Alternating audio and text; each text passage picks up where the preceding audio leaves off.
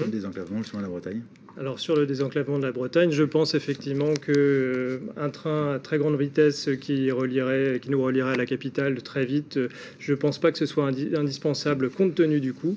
Euh, nous, ce qu'on préfère aussi, c'est développer les transports du quotidien, les transports publics, les transports collectifs et les trains régionaux et interrégionaux. On est d'accord sur cette question. on ne le sera peut-être pas sur la question de l'aéroport, Madame Le